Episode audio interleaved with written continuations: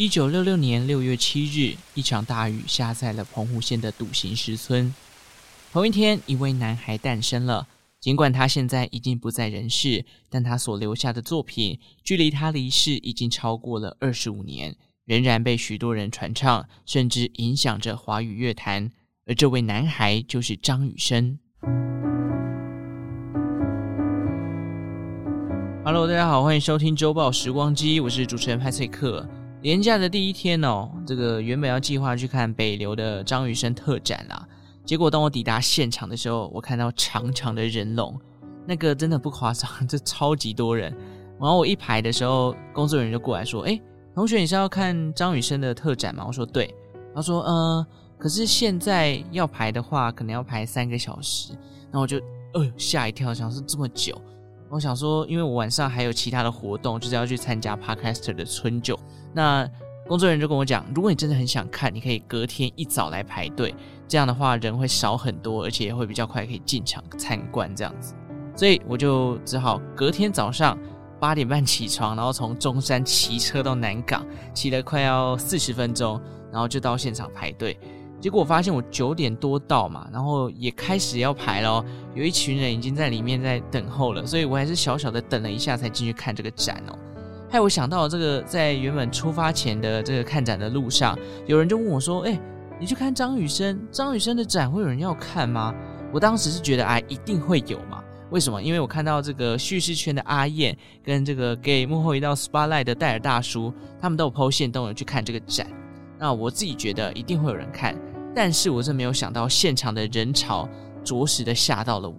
总之呢，我看完这个张雨生的特展呢，呃，这个展已经结束了。我觉得早起是一件非常值得的事情。今天就带大家来快速的认识一下张雨生这位音乐魔术师，并且分享一下我逛完这个展的心得。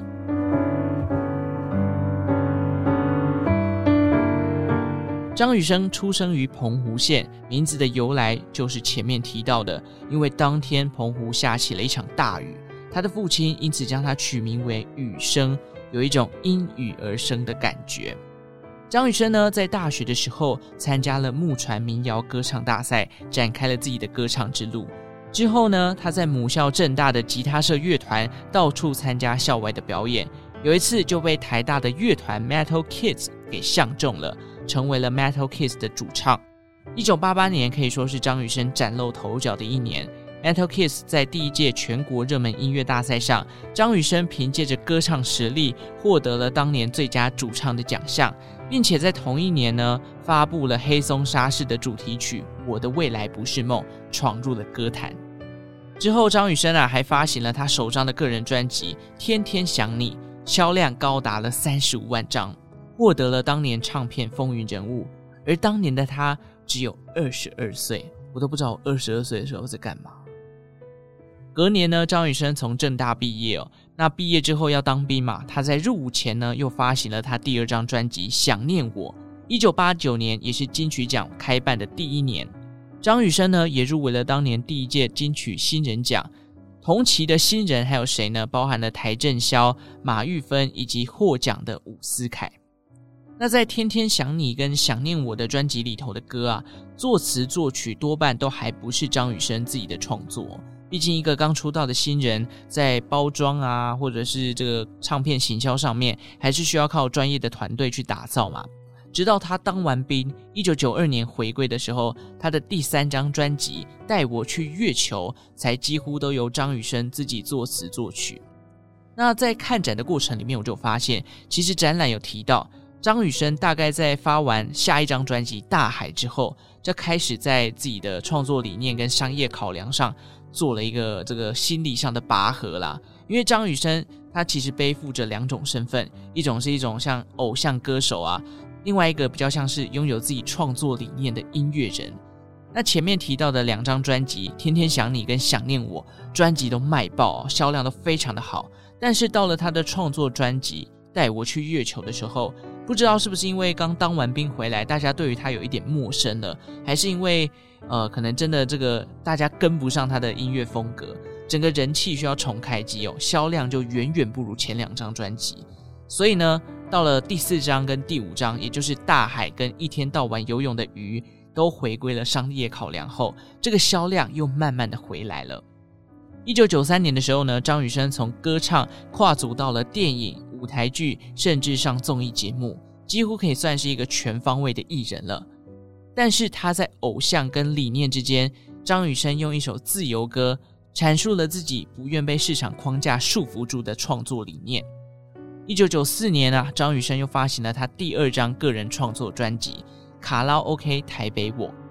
这张专辑里面呢，融合了数十种的曲风，专辑的长度也创下了华语专辑的记录。但是在当时的乐坛上啊，这张专辑的实验性有点过高，简单来讲就太前卫了，以至于它的销量十分的惨淡哦。这让张雨生受到了不小的打击，把他原先热血的创作魂给浇熄了一大半。所以呢，下一张专辑他只好再次的跟市场妥协。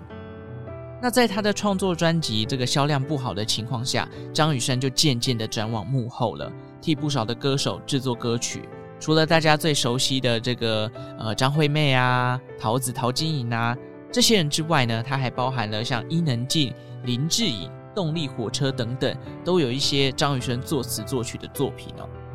那到了一九九七年呢，张雨生再次推出他的创作专辑《口是心非》。这一次呢，是他成功打响张惠妹知名度后首次发行个人专辑。在特展里面有提到啊，这张专辑在当时许多乐评的眼里，他们都觉得张雨生在这次的专辑创作中，终于找到了市场跟创作的平衡点。然而，就在专辑发行的三天后，张雨生就因为疲劳驾驶出车祸。经过抢救，仍然回天乏术。仅仅三十一岁哦，这位创作天才就离开了人世。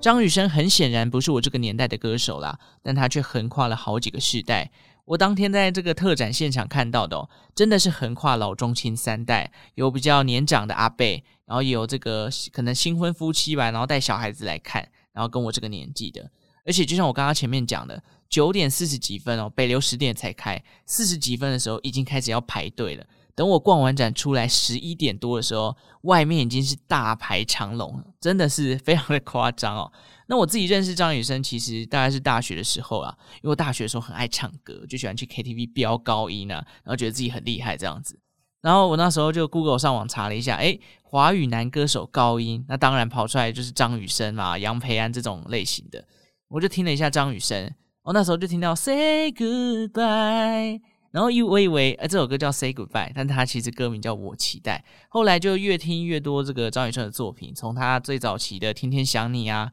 然后听到一天到晚游泳的鱼，听到卡拉 OK 台北我，然后再听到口是心非，就就认识他这一段过程，你就觉得哇，这个人一开始在听的时候都一直 focus 在他的高音。但后来你去深入了解他的这个创作的理念，还有他这个歌曲背后的一些编曲，你会发现这个人简直走得太前卫了。在当时的这个环境下，难怪他的一些创作专辑哦，像他有一首歌叫《永空街的街长》，整首歌长度好像七八分钟吧。在当时听就觉得这首歌到底在干嘛？你根本就不知道他想要表达什么。可是当你去把他那一张卡拉 OK 台北我，也就是他销量最落寞的一张专辑，听完之后你会发现他对于音乐有很多他自己的想法。